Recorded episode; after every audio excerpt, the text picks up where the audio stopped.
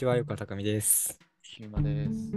えー、ギリギリラジオ第45回始まりましたけれども、うん。でも今日は 雪がね、すごいですね。2月5日ですね、今日。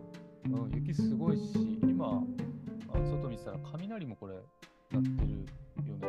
え、嘘雷って雪うん、なんか、雷組み合わせな気がする。お、本当だ。僕のところも今ゴロゴロってね、始めた。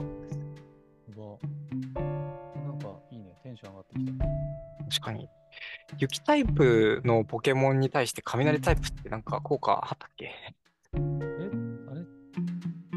確か雷が強いんじゃなかったなんか強そうだよね。ね、でも、あんまり科学的には相性とかなさそう。あ、でも、水通すとかそういう系？確かに。そういうことか。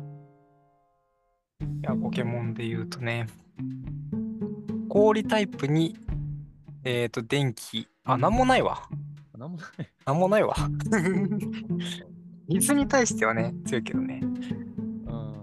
それ謎だけどな。なんか、水に対して強かったら、氷に対しても。なんか強そうだけどね。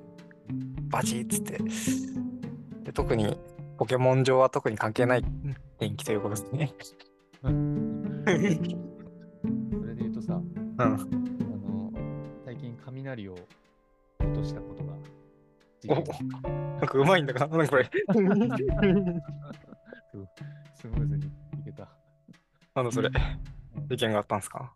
そうそうなんですよ。ちょっと、あのね、ちょっとせ確か前回も半分僕の愚痴ラジオみたいになっちゃったから、なんかそんな締めっぽい話にはしたくないので、はいはい。こんなことがあったんだけど、どう解決したらいいんだろうねみたいな感じで話して、はいはいはい。つい最近あの大学の卒業展がありまして、はいはいはい。まあ、卒業展なんで、まあ、結構大作、大きい作品を作って、ですまあ、うあのまあ、卒業展なんてさ、すごいたくさんの人が来るから、うん。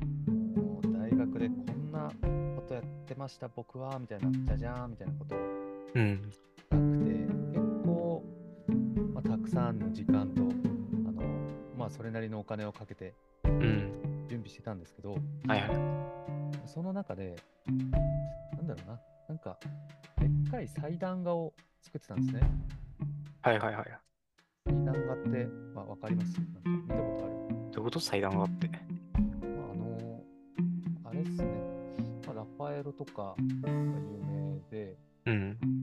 教会にある、ななんだろうな、まあ、教会にある宗教画の、なんか自立する宗教画みたいな、まあ、いろんな種類があるんだけど、比率そうそう。なんか壁にかけてるっていうよりかは、なんかそれ自体が、まあ祭壇。はいはいはい。なんか神様がうんちゃらかんちゃらしてる様子が描かれてて、で、その前に、例えば人間の司祭があって、はいはい。なんか宗教の一宗教のあの聖書の一節読むみたいなことをまあ言っちゃえば舞台装置ですかね、はいはいはい。を作ってたん。ですよ。はいはい。すごすごそうじゃないですか。なん。か、まあ、あの、サイゼリアとかに置いてあるやつだよね。でも、えまさに、うん。あのそのサイゼリアにあの置いてあるね、ラファエロのシスティーナの聖母って絵がサイゼリアは置いてあるん。ですけど、はいはい。そそれをモチーフにしたので、おお。まあ、現現代の祭壇じゃん、サイゼリアって。まあ、確かにね。確かにね、なんだか。現代の祭壇が。あね。でもさ、まあ、結構でかいから、ちょっと誰か一人相棒を作ろうと思って、うん。なんか知り合いの、まあ、知り合いっていうか、友達の、はいはい。かまあ、建築とかやってる子に、はいはい。まあ、友達だからたまに飲みに行ったりするからさ、うん。今、ね、現代の祭壇画をさ、みたいな、サイゼリアにある絵をさ、使ってさ、こんなん作りたいんだよね、みたいな。言うと、めっちゃ面白いじゃんってうん。言ってくれるのね。おお、いいね。でえ、いいじゃん。え、俺にもなんかやらせてよ。みたいな来た来たと思って。うん。実はちょっとさ、うんこの部分とかさ、あの、お前に任せたいと思ってたんだよね、みたいな。おおおっしゃ、じゃあ、やるわ、って。ー。うん。トントン拍子っすよ。いいね、いいね。で、まあ、友達とはいえ、ちゃんと、まあ、ギャランティーというか、はいはい。お金も用意して、で、まあ、スケジュールは、まあ、半年後のいついつだから、えーそれまでに何回か会ったりとか、なんうんか割と、まあ、普通に仕事相手とするような、まあ、コミュニケーションをして、はいはい。ただ相手は友達だから結構、キャッキャしながら制作してたんですけど、はいはい。まあ、最初に言った通り、じ事件というか、最終的には雷を落とすことがありまして、あのーまあ、言ってしまえば、まあ、その彼ちゃくちゃ仕事が忙しくなっちゃったんですよね。ほうほうほあのーまあ、普段建築系の仕事をしてるんだけど、う。うん。まあ、どうやらなんか、まあ、一人で大きめの案件を受け持つみたいな状態になって、うん。その結果、まあ、僕とやってるその、まあ、プロプロジェクトというか、制作が、まあ、どんどんどんどんちょっと、まあ、優先度が下がっていったようなんですよ。おお。で、あれ、この、ここまでは、確か1週間前に終わってるはずだけど終わってないぞみたいなのが、まあ、どんどんどんどん出てきて、はいはいはい。まあただ最初はさ、おーいみたいな。ここ、どうなってるんだ？うん。スタンプみたいな。そしたらあっちも、あ、ごめん。ちょっと今週やばかったから、来週頭までにはやっとくわ。汗汗みたいな。はいはいはい。オッケーオッケー、その分、かっこいいやつ、頼んます。敬礼みたいな、なんかやってたんだけど、あれ？あれ？これ、今週頭って言ってたけど、まだない。で、あ、あれ？これは？みたいな。ごめん、それ、今日の夜中3時までに。やります、句読点丸みたいな感じになって。友達が。ねなんだ。ででさ、あの、まあ、そんなやり取りをした結果、最終的に間に合わなかったんですよね、あらら。完成版が。で、まあ、あね、ちょっとまあ、結構まあ、割と悲しい気持ちになってしうん。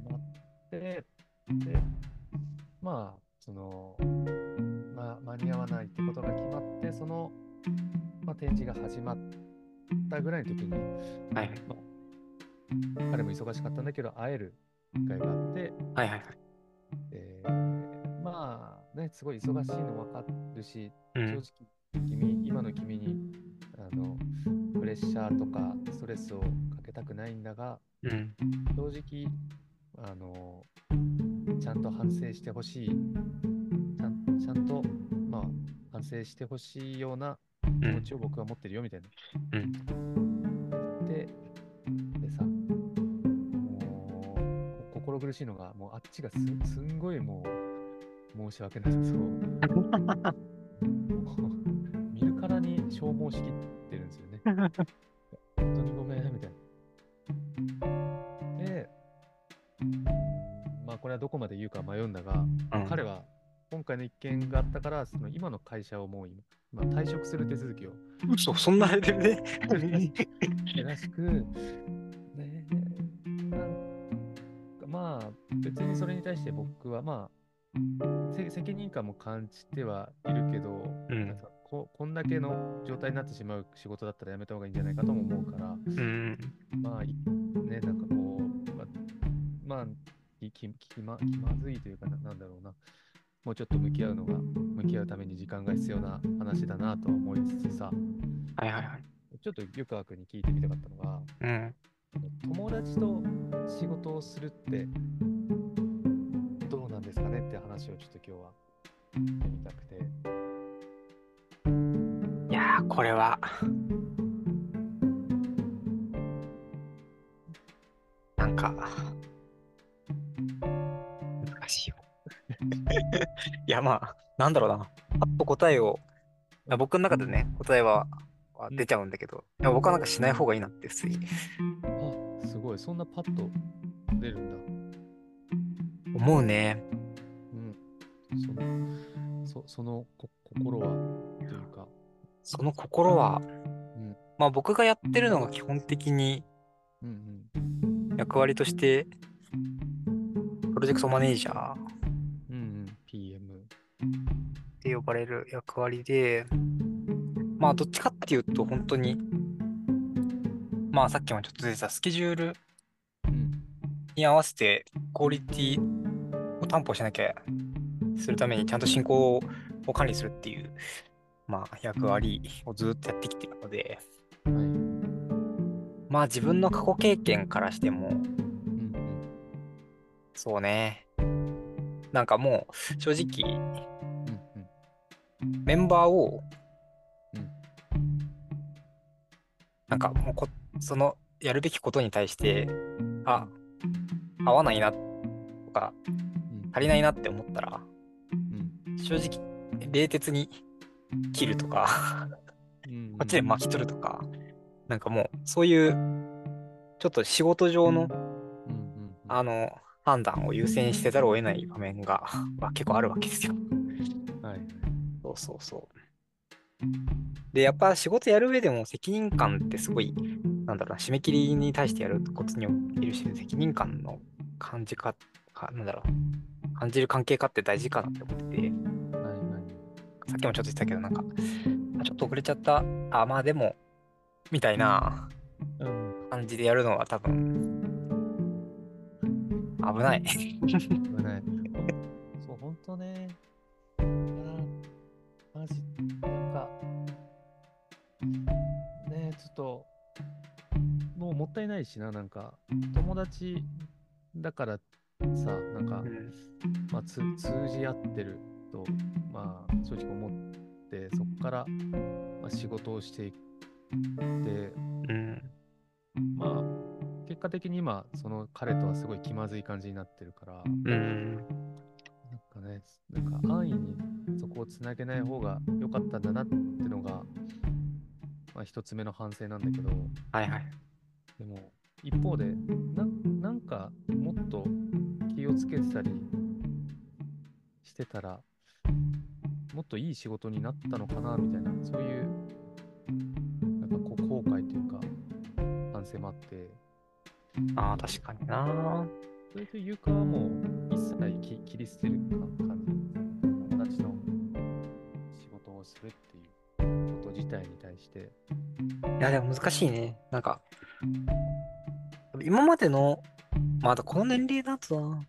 でなんか、ふと思ったのは、うんなんか、多分、まあ、まだ20代最後って感じで、うんまあ、そこまでさっきも言った通り、自分でコントロールできる領域にないじゃないですか、仕事の範囲が。はいなんか外的な要因というか、うん仕事の状況によって、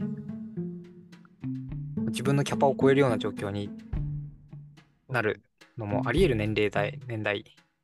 まあ、急に、まあ、仕事が降ってきたりしたら、まあ、社会的立場を考えると、その降ってきた側にリソースを割かざるを得なくなるとか。そうそうそうそう。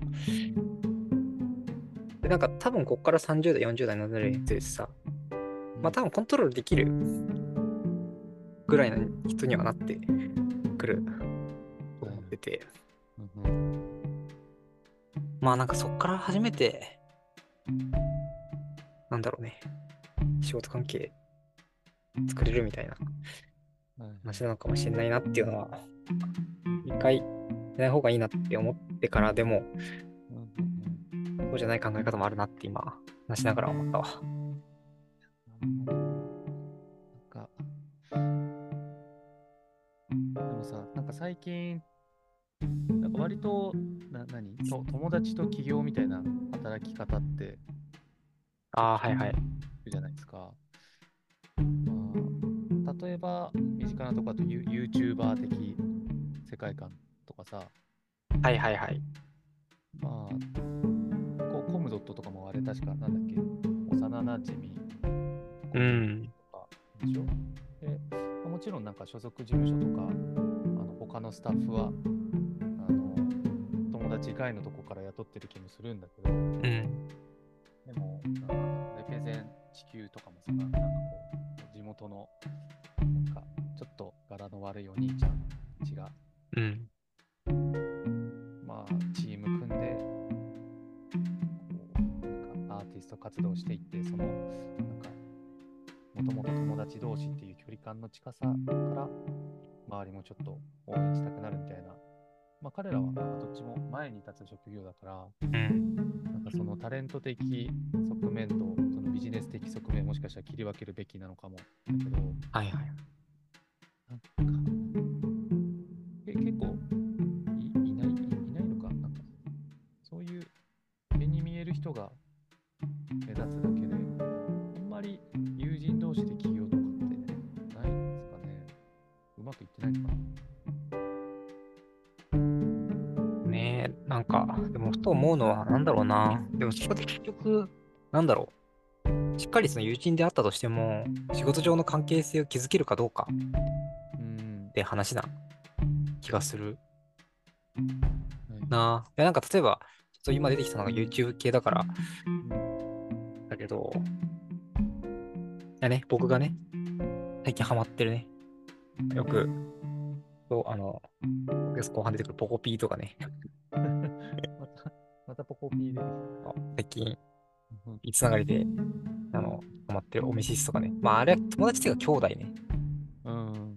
だけど、あ、でもなんか普通に仲良くやってそうだなって思うのは、多分、仕事上の関係性やる、例えば YouTube とかもさ、なんか毎日上げなきゃいけないとか、みたいな感じでさ、で、しかも同じ撮影をする機会が作んなきゃいけないみたいな感じで、なんだろうな。同じ空間を同じ、あ同じ空間とか同じ締め切りを共有して、おやんなきゃダメだろうっていう話が結構仕組みとしてもうある状態を作れてるのかなって思って、多分 YouTube とかも毎日上げるっていう状態とかに対してできなかったら、あの、なんだ、怒るっていうのがもう多分毎日起こる状態うんじゃないですか。うん。なんか、そこに対して友達だからといって、うん。まあ友達だからやってくれるだろうっていううんやり方をすること自体が、なんかちょっとミスな気がうんしてきた。なんか、例えば PM やるときもとかもさ、僕が、あの、じゃあ仕事上の関係性だからみんなやってくれるよね。だと、プロジェクトってマネジメントできなくて、うんあの、例えば毎週ちゃんとお話ししましょうみたいな。うんで、できてないっていう状態とかも、まあ仕事上の責任あっても起こるんですよ。うんで、そしたら、なんでできないのか原因を、まあ、別にそんな丁寧にやるわけじゃないけど、調査。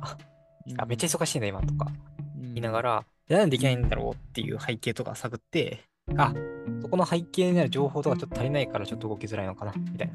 うん。とことか、そこで全部フォローして、じゃあ、まあ、あともう宗教報告つくだけだけね、みたいな状態にして、うん。渡すとかして、なんかそういうその定期的なタッチポイントを作って、うんフォローしながら、あの、最初終わるところまで。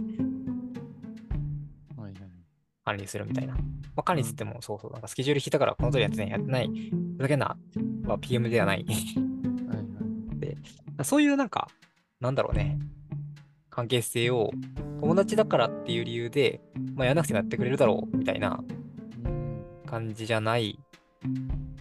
と言って、やるってことがすごい大事な気がしてきた。話を聞いてなんかその例えば何今週の金曜までにうん。作んなきゃいけないってやつがまあ連絡が来ないっていう時になんか僕はまあまるまるだし大丈夫っしょ俺あいつのこと信用してるしみたいなうん。まあそういう心持ちでなんかそんなにこうちゃんと深掘りはしなかったんだけど。それはもしかしたら信頼とかではなくて、なんか僕側のなんかほ放棄。だったんだろうなっていうのがちょっと自自制として今発見したというか、なんかてないことをうん。そのままにしとくのって別に信用ってよりかは、ななんかね、ななんかこうな、投げ出しちゃってるだけ。まあ、確かにマネジメントをしないでなっちゃってるのか。でそれは別に相手が友達であろうと、ななんか仕事上で知り合った人だろうと関係ないうん。か。うんうん。確かにな。だってあれだもんね。このポッドキャストだってまあ、に仕事じゃないけど、まあお互いね、やべ、忙しいとか言いながら、でもなんか週一やるぞっていうルールがあって、でまあ、おい、今日あげてねえじゃねえか、みたいな話も、あの、一応毎週できるからね、あって。あ、なんか、やべやべっつって。うんでやってると、もう、ずーっと着実に進み続けると。すげえ単純だけど、ちゃんと定期的に話すとかって大事？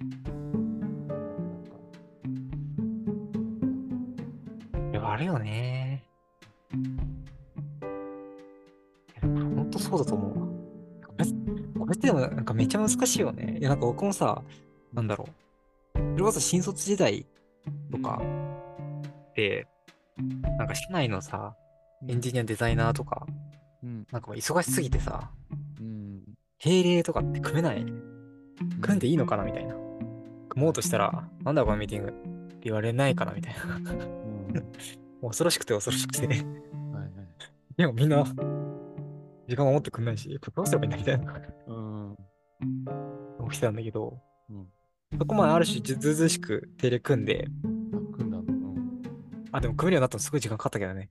あ、で、空例定例組んだ後に、まだ一個課題になるのは、定例組んだら、組んだ側の責任として、なんか、あ、なんか話した意味あったなーっていう場を作んなきゃいけないんですよ。うん、それがね、なかなかむずくて、ね難しそうだね。そうそうそう。それをちゃんと毎回適当な準備でも作れるようになったのは、本当でも最近だなかもな。うん PM として重要なスキルな気がするね、それは。そう毎週話すとめっちゃ進むなーって思ってもらう。割と適当な準備でも、その、なんか場を、場に意味を持たせることが最近できるようになったって言ってたけど、うん。なんかそそのなんか変化のきっかけというか、なんかああったの？変わったこととか。えーっとね、なんかね、なんか順番があって、多分ね、最初から適当な準備でもいける状態になるっていうのを目指さない方がいいと思ってて、うん。えーっと、まあまずはさっき言った、とりあえず時間を抑えるずうずうしさを持つ。で、抑えてみる。で、そっから、あの、毎回その、ちゃんとアジェンダを作る。アジェンダね。うん。そうそう。意外と社内定理でもちゃんと緊張しながら準備しながらやるっていうのを、もう何回、何回やったんだみたいな。以上。だって僕とんでもない量やってるから、多分。うん。今日とかだって、1、2、3、4、5、6、7、8個ミーティングがあって、すごいね9だから、今日ちょっと極極端に多いけど、まあ、1日5個は確実にあるとして、うん25で何年やってんだみたいな。で、やり続けるじゃん。最初とかはアジェンダもゼロから考えるから、どういうこと話せればいいんだろうみたいな。ううんめっちゃ考えながら。そそれもじすげえ時間かかった。まず新卒3年あって、1年目でまあ定例を組むこと自体への不信、なんか不安感とかでやって辛く、えーだんだんまあ、ポイントポイントで、まあそうだね、定例組み立てられるようになって、なんか話せるとき、これも絶対話さなきゃなっていうときは話せるようになると。うんただ、そういうマネジメントしてると、結局、やばい時のピンチを救うぐらいしかできないから、それをなんか日々、なんか話さなくてもいいタイミングな気がするけど、話すことによって、ちゃんと案件進捗が出るみたいな状態を作る。みたいなことは、まあ3年目ぐらいだな、にようやくちょっと作れるようになってきた気がする。で、その時もでもアジェンダは結構、ゼロから考えていろいろやれるようにするみたいな感じで、そっか。で、その時気をつけたのは、なんか、お互いがどういうところで詰まりそうな目さかみたいなことをちゃんとうん見立てを持っていくと、よかった記憶が出てきた。例えば、うんエンジニアの人とかさ、そう、最初の頃、なんで定例に意味がない状態になったかっていうと、例えばエンジニアの人が、正直何やってたかよくわかんないんですよ。なるほどね。全く別の職業、職種。そうそうそう。いや、なんかこういうの作ってほしいんですよねって言って、アウトプットの期待値はわかるんだけど、その中で何が障壁で、何がめんどくさくてとかっていうのは全然わかんない。うんうんデザイナーもしかりで、なんか、どこのとこ、どういう手順で作ってって、どこがめんどくさいのかわかんない。うんそこが見えるようになってくると、いや、多分これ、こういうウェブサイト作る案件だったら、こういうとことこういうとこがすげえ大変ですよね、みたいな。だから、そこについてちゃんとすり合わせてやっていけるといいと思う、思うんですよね、みたいな。ふうに見えてくると、だんだん意味を持たせられるようになってくると。うんで、はいはい。もう、あすごい単純な話だかもだけど、湯川がその定例に参加するメンバーに対して、なんだろう、まあ、く詳しくなってったっていうか、そうそうそうそう。他のメンバーのことを知れ知れたから、場に意味が持たせるよううん。に来たってことなのかな。そうそうそうそうそう。で、まあ、いろいろあったと思うけど、転職してきて、まず最初に僕がぶち当たった壁が、あの、ウェブサイトを作ったりとか、エンジニアとデザイナーと共同するみたいなことについては、だんだん詳しくなったから、こういうところができるようになったんだけど、うん商材が変わったんですよ。なるほどね。ウェブサイトとかではなくなっそう、ワークショップを作るとかなって、たま、た、この人たちは一体何に困ってるのか分かんなくなったんですよ。う んそれ結構なんか、振り出し感なかったの、それ。そう、振り出し感はあって、うん。理解しようとして、でも多分、なぜ今この話をしてるかっていうと、うん。これによって、その雑でもいけるような感じになってきたにつながるんだけど、うん。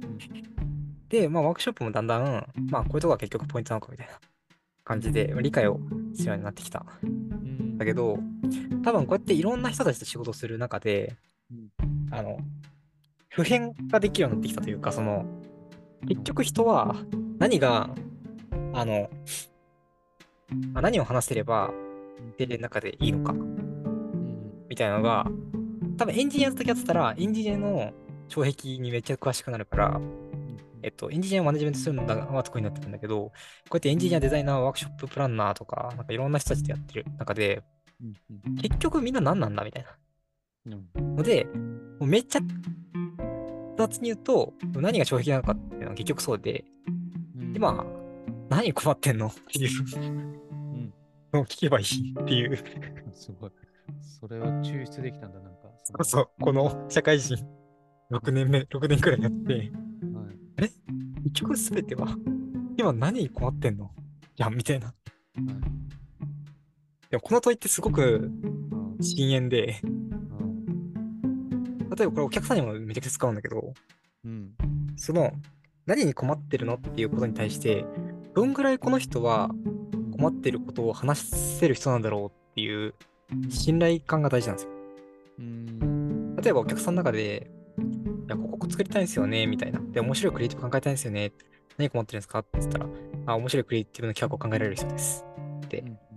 いう信頼度のパターンと、あとは、いや、そもそも、あの、商品の、うん。えっと、その広告を打ち出すための、えっと、商品の価値自体が社内で認識が揃ってなくて、言ってることがバラバラで、この広告の企画の前提とかも、あの、最悪なんですけど、あの、その本質的な組織課題みたいなところまであるんです、みたいな。全然その困ってる話が全然違うじゃん。でも多分同じ人が言いそう、あ、同じ人が抱えてる困ってるんだよね。うん。だその人のいかに奥底にある困ってるをこの人になら話していいかなって思ってもらえるかっていうのは、社内であっても社外であってもすごい大事。うん。で、だから、そんなさ、でも、なかなか、何？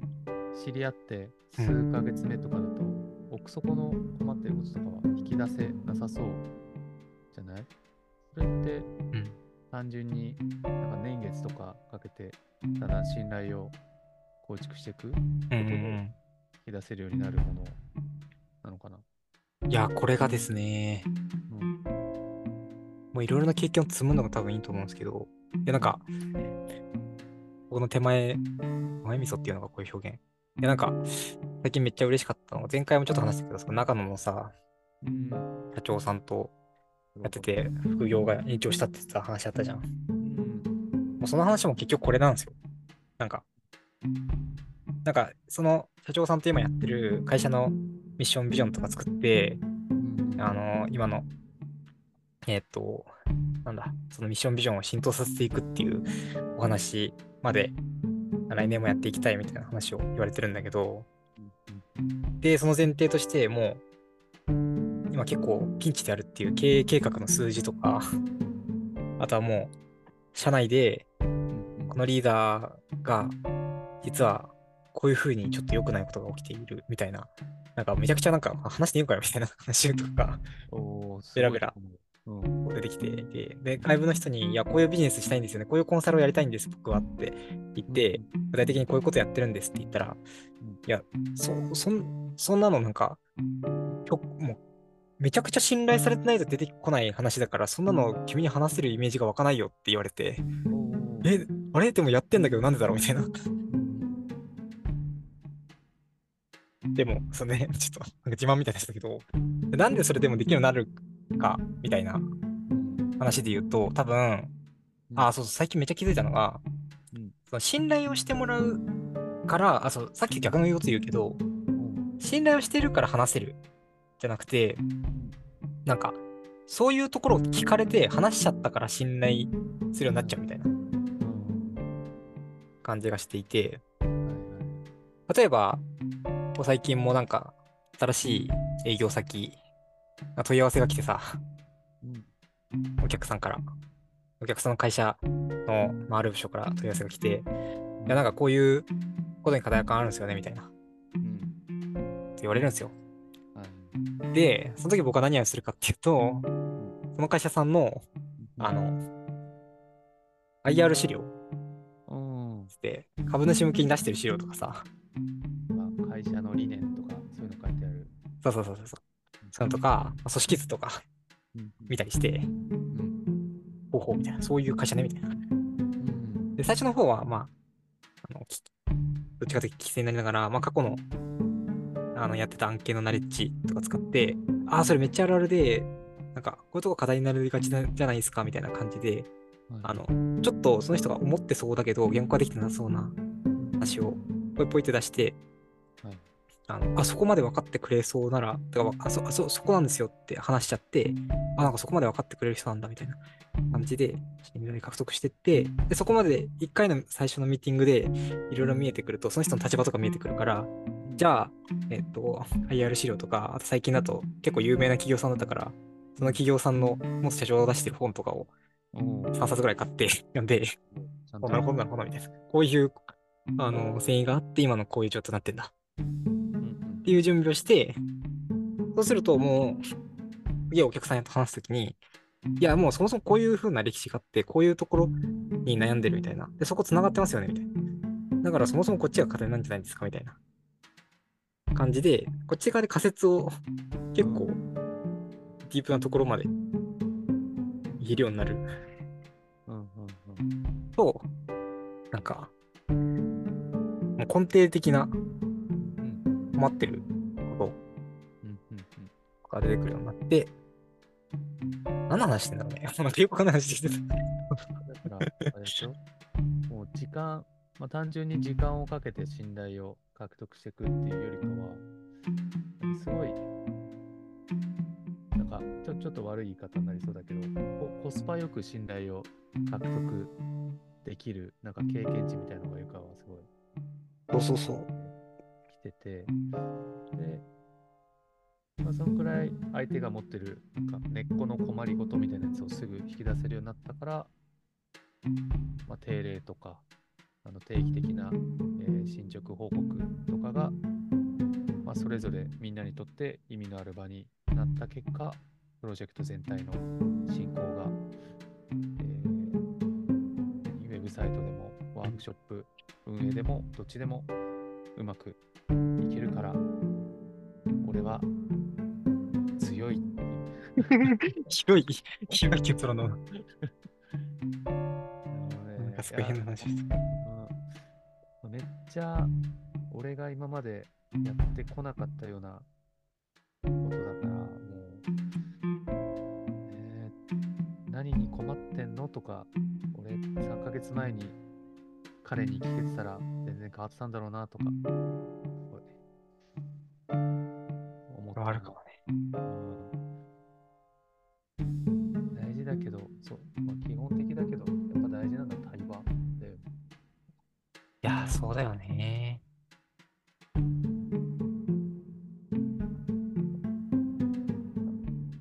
なんか、変なとこまで行っちゃった。いや、いいんじゃない？なんかもう、俺も、ちょっと、まあね、あの、最初僕の、雷落としたって話から始まったけど、もちろんね、僕にも悪いところっていうのはすごいたくさんあったわけで、うんそれを見直すためのなんか、一個の、何、ひひな形というか、なんか、材料をもらったような気がするので、なんか、ね、ちょっと、温泉、温泉でも行ってこようかな。雪だから。困った。その人は何に困ってるのかを聞く。はいと。大事。いやね。いや、意外とさ、うん。本当に、消耗してる人とかさ、うん。これが結局なんか最近さ、コーチングとかされてるの知ってる？何？ココワーキング？コーチングコーチング？うん。コーチングってあの、部活のコーチのコーチングですか？違う違う違う。思ったより知らない。なんか、あのそれこそ外部の人に話を聞いてもらって、そう、あなたが今何を考えてるのかみたいなことを言語化してもらって、ジョージ？じゃあジョージでしょ？ジョージ？多分コーチングの悪い例だと思うけど、ジョージ、そう、ジョージお前の親友。え？この人でコーチングって知った気がする。らないひ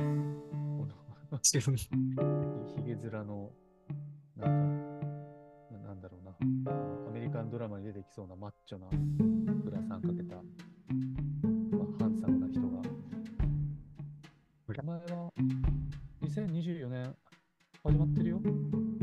お前が2024年過ごしてる間に、俺の2024年はもう始まってるよ。何する？何したい？そうそういう 動画を出してる人なんだけど、いや。これでしょ？コーチングって。全然違うよ。あれでしょまあ人による流派はあると思うけど、いや今話してた対話じゃないけど、その人が今何を考えてるのかっていうのを言葉にしてあげて、まあ人によるから僕もコーチング好きな感じと、うん。いやそうじゃないだろうっていう感じはあるから、一言では言えないんだけど、でも流行ってるのそこの気がしていて、うん。これも結局すごく外部から、うん。あの、その人が困ってることを、まあ言葉にしてうん。あげる一緒に。物事って思った以上にそれで解決しちゃうことが多くて、あの、なんだっけ、自殺、自殺の電話とかやってる人もこれに近いのかな。ああ、そうそうそうそう。なんて人だっけ、あの人。命坂口恭恭平？坂口兄弟そうそう。これも流行ってるんですよ、コーチングって。まあだから、なんか、もしかしたらその友達にもいろいろ話聞いてあげて、ああ、めっちゃ会社大変。あ、でも、この場合解決策わかんないな、話聞いてると。でも早めにね、なんかそういうその、いや、これちょっとこんだけ仕事に追われてるのおかしいわ、みたいなことに気づいちゃう。うんうん。まあね、そのおかしさとかをね、めちゃくちゃ会社で消耗されてることっておそらく会社の中よりかは会社の外から指摘された方が、なんかある意味で風通しが良くなる感じもうん。あるんじゃないかなと思うので、ちょっと、ジョージを参考にしながら、ちょっと幼児みたいなね、コーチングはね、良くないんですよ。ねなんか、コーチングするときに、で、お前どうしたんだおう、それでどうすんだ?みたいな、なんだろうな。あの、高圧的な感じ。高圧的っていうか、なんだろうね。話聞いてないよね。何に困ってるのじゃなくて、うん何したいのか。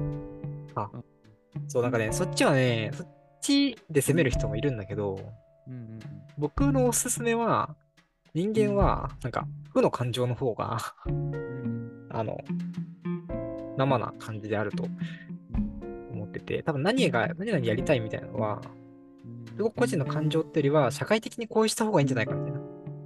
そうだね。なんか、なんか聞き、耳障りのいいこと言っちゃう感じするねそうそうそう。やっぱ会社、さっきの話で言うと、会社を続けてちゃんと頑張った方がいいと思う、みたいな。頑張りたいとか多分言っちゃう場面あると思うんだけど、ちゃ消耗してる友達言うと。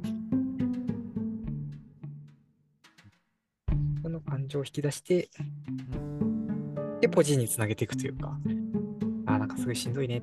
しんどいねって終わっちゃうと、うん次がないんで、その負の感情をポジにつなげるときにガソリンになるのがお酒だったりするから、そうね、一旦飲みに行こうかな、彼と。行こう。せっかくの友達だから、そこにいらない。ゆかは、ゆかくんも来てもらって、ちょっと、え 何困ってんの？って。みんなでいいよ。やべやべ、喋りすぎた。ちょっとジム行かなきゃ。もうそうそう。ね、ちょっとね、あの最近、ゆかがハマってる、ハマってるっていうか、見た演劇の話とかも話したかったし、最近そのコンテンツ系の話をしてないから、来週とかはじゃあ、最近何見てたみたいな、そういう、何サクッと聞ける感じにしてきたらいいですかね。どうしましょうか。おい、では、そんな感じで、えーギリギリラジオではお便りを募集中です。です。えー X のアカウントのプロフィールか、えーと、Spotify の詳細情報、エピソードの概要リンクからお便りを書いて送ってください。えーフォローも、フォローもよろしくお願いします。よろしくお願いします。では、ありがとうございました。雪。バ